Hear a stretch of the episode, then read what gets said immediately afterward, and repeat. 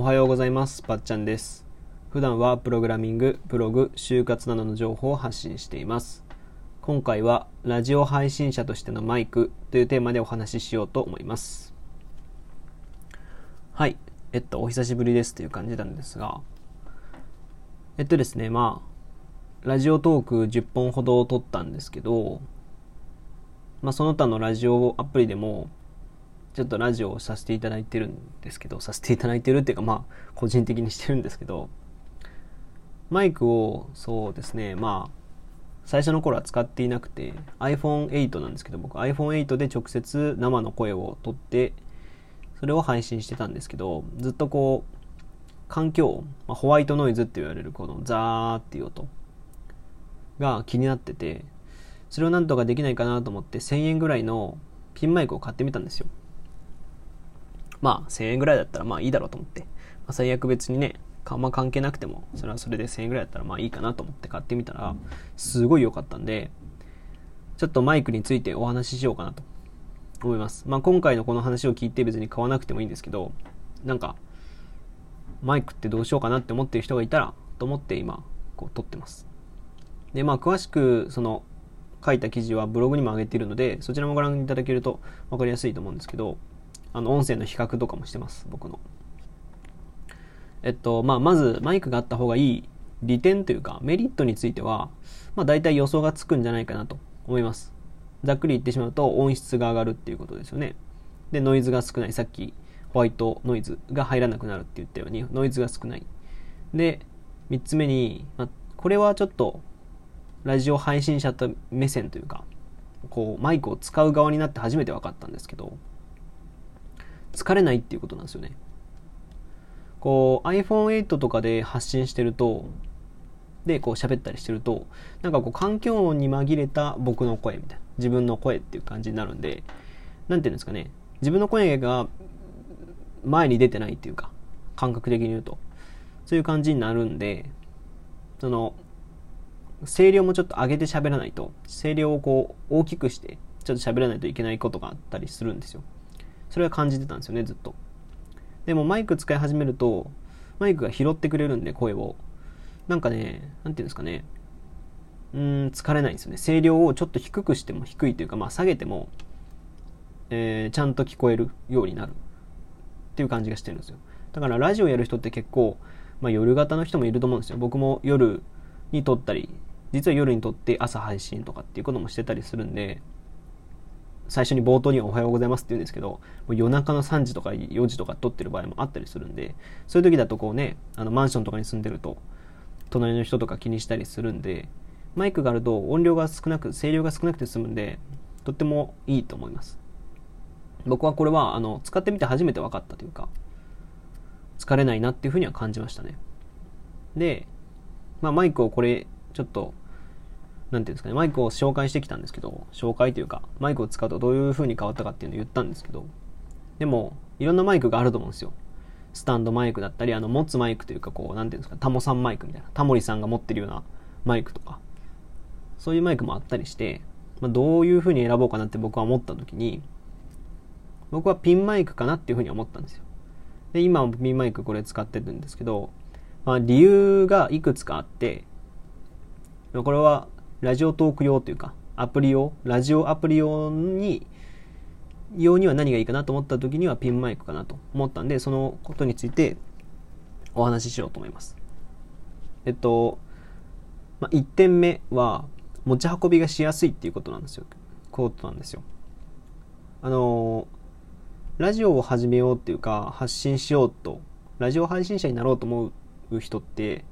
僕も含めてなんですけど、こう YouTube はめんどくさいし、ちょっと敷居が高い。で、だけどなんか喋りたいとか発信したいっていう気持ちがあったりすると思うんですよ。ブログとかラジオとかだとめんどくさいというか、割と場所を選ぶし、ね、こう、過重労、過重にこう、なんていうんですか、やることが増えるじゃないですか。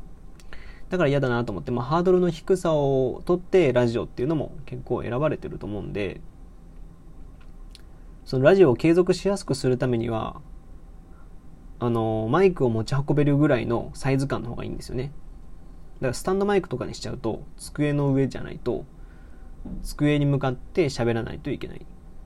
じゃないですか。でも、こう、スタンドマイクじゃなくて、まあ、持つマイク。まず持つタイプがいいなと思ったんですよね。持つタイプだと、まあ、あの、場所はどこでも喋れると。話せると。で、あのー、タモさん、タモリさんが持ってるようなマイクだと、あれはあれで重いんで、あれ買うんだったら、まあ、ピンマイクの方がいいかなっていう感じがしてて、ピンマイクを選んだっていうことですね。なんで僕は、あの、一時期、このラジオにも載せてたんですけど、帰省先というか、帰省した、今大阪でこれ撮ってるんですけど、えっと、愛知県の実家に帰った時も撮れ、撮れたし、撮れてるし、まあ、そういう継続をしやすくなるなっていうのは思いましたね。だからまあそれをピンマイクがいいなっていうことですね。で2点目は接続、スマホに接続 OK と明記されているかっていうことです。で、これはピンマイクにどうこう、ピンマイクどうこうっていうよりは、これは見といた方がいいよっていう基準なんですけど、あの、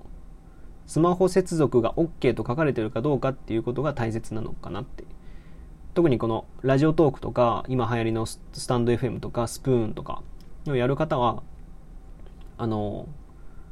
大体スマホから配信というかすることがほとんどだと思うし、まあ、ラジオトークとかスタンド FM に限ってはもうスマホからというかアプリからじゃないとできないんで収録はできないんでスマホ接続しないといけないと。でそうじゃないと返品返品できるかどうかもわからないしスマホ接続 OK って書いてない場合は返品できない場合ももちろんあったりするんで自分の用途に合ったラジオ配信者としてはラジオアプリ配信者としてはスマホ接続が OK と明記されていた方がいいと思います。で、まあ、それに伴ってですね変換アダプターも必要ですね。僕もこれ今 iPhone8 につなげてるんですけど iPhone8 はライトニングケーブルがいるのであの付属についてた変換アダプターを使って今収録してます。で、まあ、ラスト3点目はですね、マイク付きイヤホンについてなんですけど、まあこれまでですね、持ち運びしやすくて、で、スマホ接続 OK って考えると、あの iPhone にもともと同梱されてるマイク付きイヤホンとか、あとこう、まあ市販で売ってるようなマイク付きイヤホンを買ってる方もいると思うんですけど、僕はそれはあんまりお勧めしなくて。どうしてかっていうと、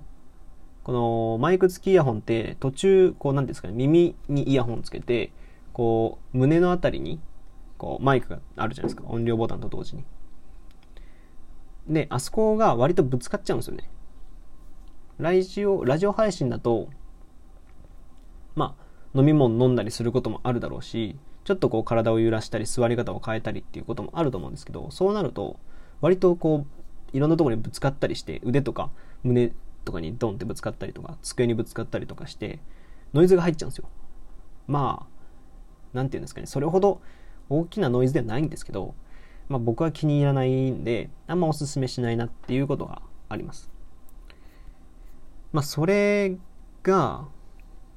このピンマイクだと、あの、胸に、胸というかまあ服にこう、なんていうんですかね、クリップみたいなものがあって、クリップからくっつけるんで、そんなブラブラブラすることもないし、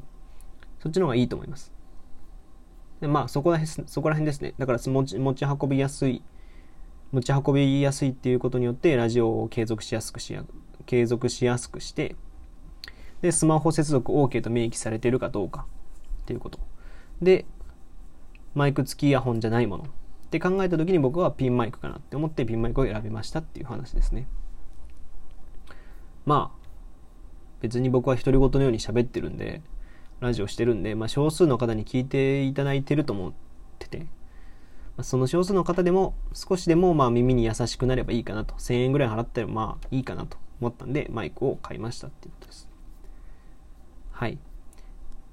まあ、今後もですねこういったラジオとかプログラミングブログ就活についてお話ししていくので Twitter やノートもそちらもご覧くださいまた今回のこのマイクについてはブログにも上げているのでまあ、文章ですというか、もっとしっかり書いているので、そちらもご覧いただけると嬉しいです。それではまた次回お会いしましょう。ばっちゃんでした。